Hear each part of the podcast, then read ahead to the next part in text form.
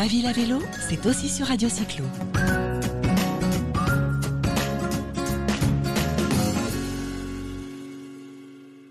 Bonjour à tous, euh, bonjour Raphaël Cherrier. Bonjour.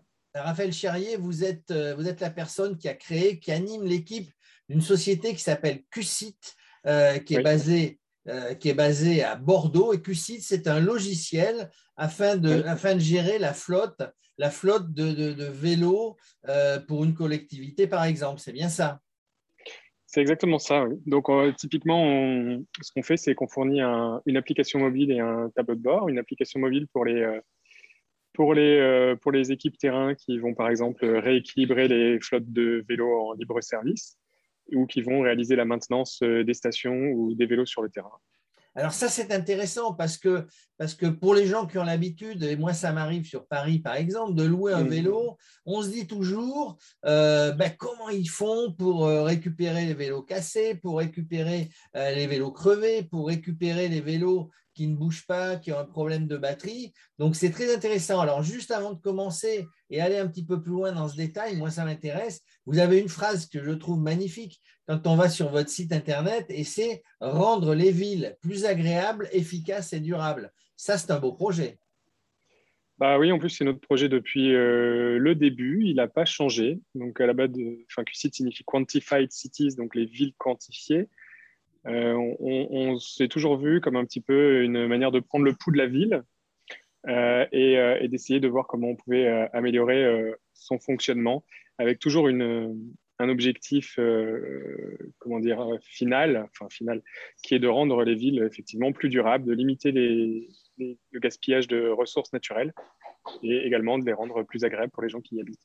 Alors, il y a de plus en plus de gens qui se baladent à vélo, 3 millions de mm. vélos vendus euh, en France chaque année, et de plus en plus de flottes qui se mettent en place, aussi bien des flottes d'entreprises que des flottes euh, à destination de, bah, de tous les gens qui vont les louer, comme à Paris, comme à Lyon, comme à Marseille, dans, des tas de villes. Donc, vous, vous avez créé ce logiciel. Ça veut dire quoi? Ça veut dire qu'en termes de maintenance, euh, sur, sur, sur, sur mon ordinateur, sur une tablette, sur un téléphone, les gens qui tournent dans la ville pour assurer la maintenance ont toutes les informations euh, afférentes à, tous les vélos qui sont dans la ville.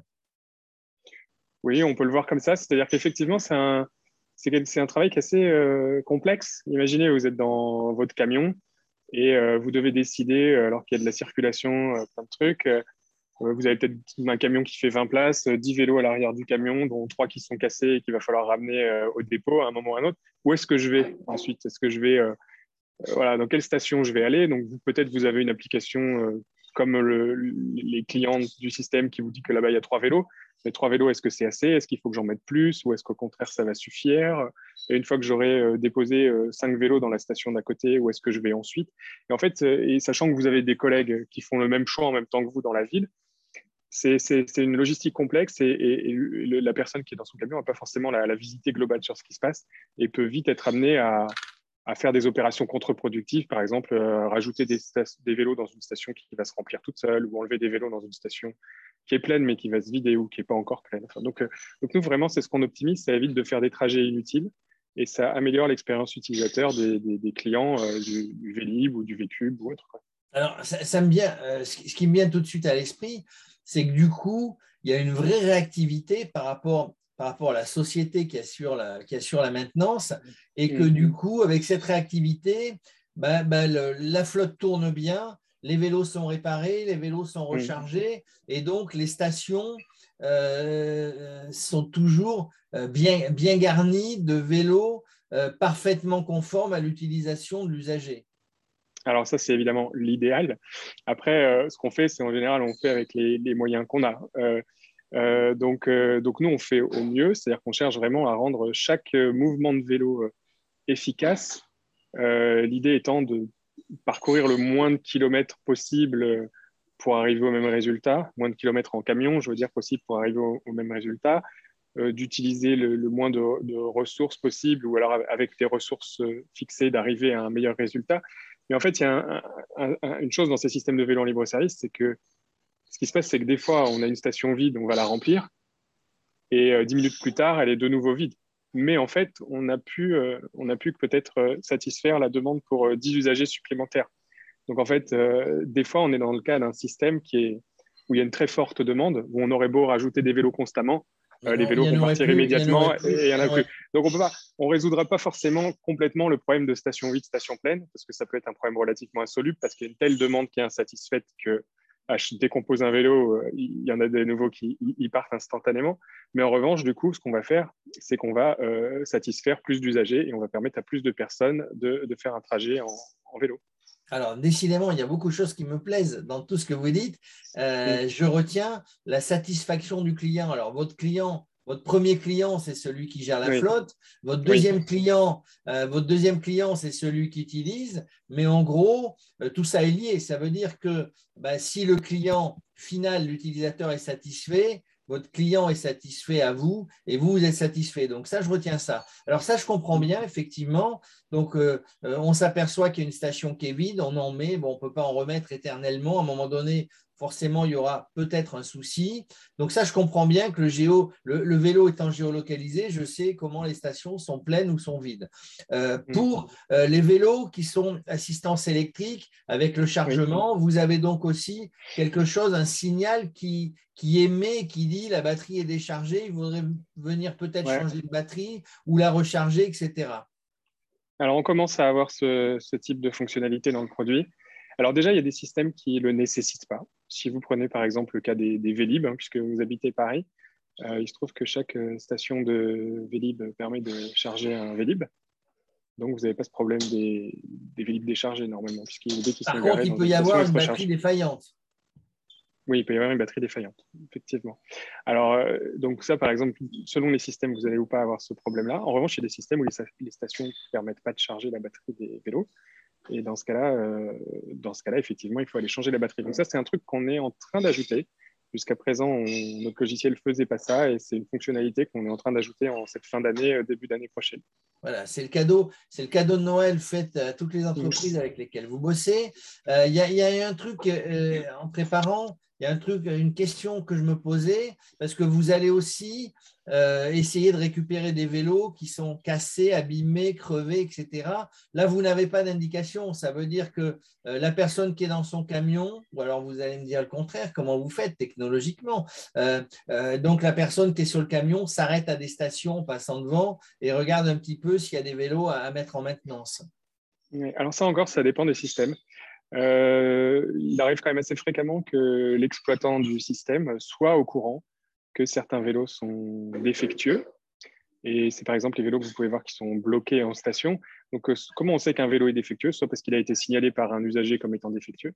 D'accord. Donc, encore une fois, ça va dépendre du système de vélo en libre-service, mais il y a des systèmes où vous pouvez déclarer dans une application que votre vélo était euh, en mauvais état ou de mauvaise qualité. Et si, mettons, on a deux, trois personnes qui signalent le même vélo, alors le vélo va être automatiquement bloqué en station.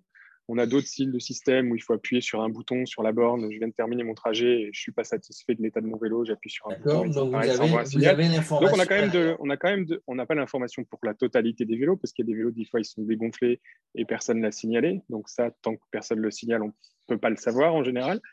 Mais, euh, mais si le vélo a été signalé, euh, il remonte dans la base de données et nous, ensuite, on peut générer une tâche euh, automatiquement pour aller collecter ce vélo s'il a besoin d'une grosse réparation et s'il a besoin d'être ramené à l'atelier, ou alors si c'est une petite réparation qui peut être faite sur place, euh, que la réparation soit faite sur place. Par exemple, s'il s'agit juste de regonfler une roue, ça peut être fait sur place. Donc vous avez de quoi faire. Alors effectivement, c'est de la réactivité, j'allais dire interactive, avec des signaux, des envois, etc. Et vous travaillez donc avec beaucoup de loueurs de, de, flottes de vélos en libre service. Vous n'êtes pas mm. basé uniquement vous stationnez uniquement sur des villes françaises, bah, j'ai vu que vous étiez en Belgique, j'ai vu que vous étiez à Barcelone de mémoire et dans des tas de villes françaises. C'est l'Europe à vélo. Oui, bah, même plus que l'Europe, puisqu'on est également en Amérique du Nord, au Canada, aux États-Unis, au Mexique et au Brésil. Euh, donc, on, mais effectivement, on est aussi euh, pas mal en Europe. Pas mal en Europe. Alors, vous me parlez du Brésil, l'Amérique du Nord, Canada, vous m'avez dit Canada je Canada, oui. Canada, Montréal et d'autres. Mais comment ils sont venus vous chercher? Alors, vous existez depuis combien de temps, Raphaël euh, euh, Donc, euh, bah, la société QCIT, oui. La société QCIT existe depuis 7 ans. Donc, on a été créé en 2014. Mais notre premier client pour le vélo en libre-service date seulement de 2018. Donc, si vous voulez, notre premier client, il vient de fêter ses trois ans. C'était euh, Cycléo à Bordeaux qui gère la flotte de V-Cube. D'accord. Donc, ça, c'était, donc, ça fait trois ans qu'ils sont clients. Donc, en fait, en trois ans, on est passé de une ville à plus de 25. Effectivement, les premières années, on a, on a cherché un petit peu notre business model et, euh, et nos premiers contrats. Mais depuis trois ans, ça marche pas mal. Ouais. Et alors, comment ils sont venus nous chercher? Ils sont pas venus nous chercher. C'est nous qui sommes allés C'est vous qui avez été le chercher. Vous avez ouais, au équipe- début, ouais, quand même. ouais. Vous avez une équipe commerciale de feu qui est partie euh, dans le monde entier. Il y a- de la concurrence dans ce métier ou pas? Il y en a. Il y en a. Alors, on a, on a des concurrents historiques euh, qui sont en train de euh, ralentir un peu. On en a d'autres qui se créent. Euh, il c'est, en permanence, euh, on a qui sont plus axés sur le vélo, euh, vélo, on va dire, euh, vélo en station euh, classique, style Vécube, Vélib ou autre. Et on en a qui sont plus euh, focalisés sur les trottinettes, par exemple, qui est pas exactement la même chose. Ou les vélos, Vous- vous- les vélos vous- euh, en, en free floating, comme on dit. Vous êtes, vous êtes juste sur le vélo en libre service, vous Nous, pour le moment, on est, euh, tous nos clients sont des systèmes de vélo en, en station. D'accord. Et on va commencer a priori l'année prochaine avec de nouveaux clients qui font des stations virtuelles. Station virtuelle, c'est une station, typiquement, vous allez tracer un rectangle au sol avec de la peinture et vous allez dire, voilà, vos, vos vélos, ils doivent être garés là-dedans. D'accord. C'est-à-dire que les vélos sont quand même en théorie bien rangés, mais bon, c'est un peu plus subtil d'arriver à faire en sorte qu'ils le soient réellement. Donc, euh, Alors, vous avez dit en théorie, effectivement. L'autre jour, j'ai vu des vélos un petit peu partout. Je ne sais plus dans quelle ville j'étais. Il y avait une espèce de tempête.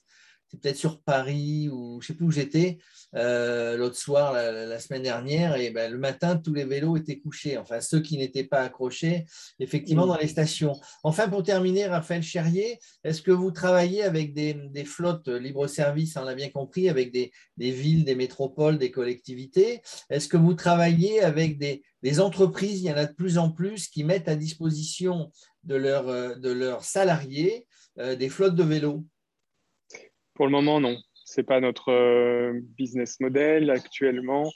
Euh, disons que les, problématiques de rééquilibrage sont, sont moins importantes, puisque la, la difficulté de rééquilibrer un système de vélo en libre-service, elle est, elle est importante quand euh, j'ai beaucoup de stations, beaucoup de vélos et, des déplacements un petit peu erratiques.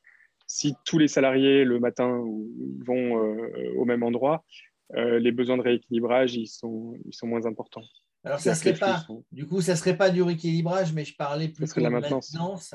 euh, parce que, parce que bah, le, le, le, le salarié qui arrive, il sait ou il ne sait pas euh, bah, re- regonfler son pneu, enfin, euh, je sais pas, Mm. régler ses freins, régler, régler son dérailleur s'il y a un dérailleur. Donc, euh, ça peut toujours. Mais voilà, c'était une question qui n'était pas une À question. ce stade, non.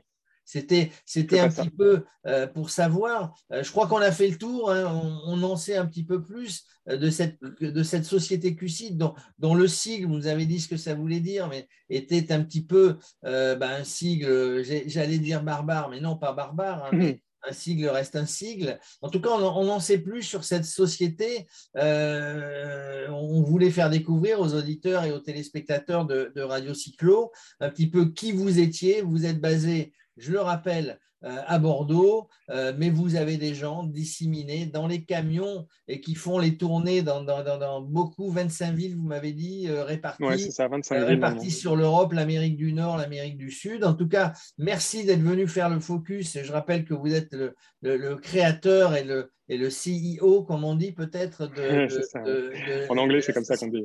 On, on dit c'est comme ça. De la société QCID, merci. Euh, ben, quand vous avez de l'info, n'hésitez pas à la faire passer par le biais de, de Radio Cyclo. Radio Cyclo, la radio 100% vélo, on parle de tous les vélos. Euh, et on, on est là euh, ben, pour vous aider aussi ben, dans le cadre de votre communication. Merci d'être venu faire focus quelques instants avec nous, Raphaël Cherrier. À très bientôt. Merci beaucoup. À bientôt.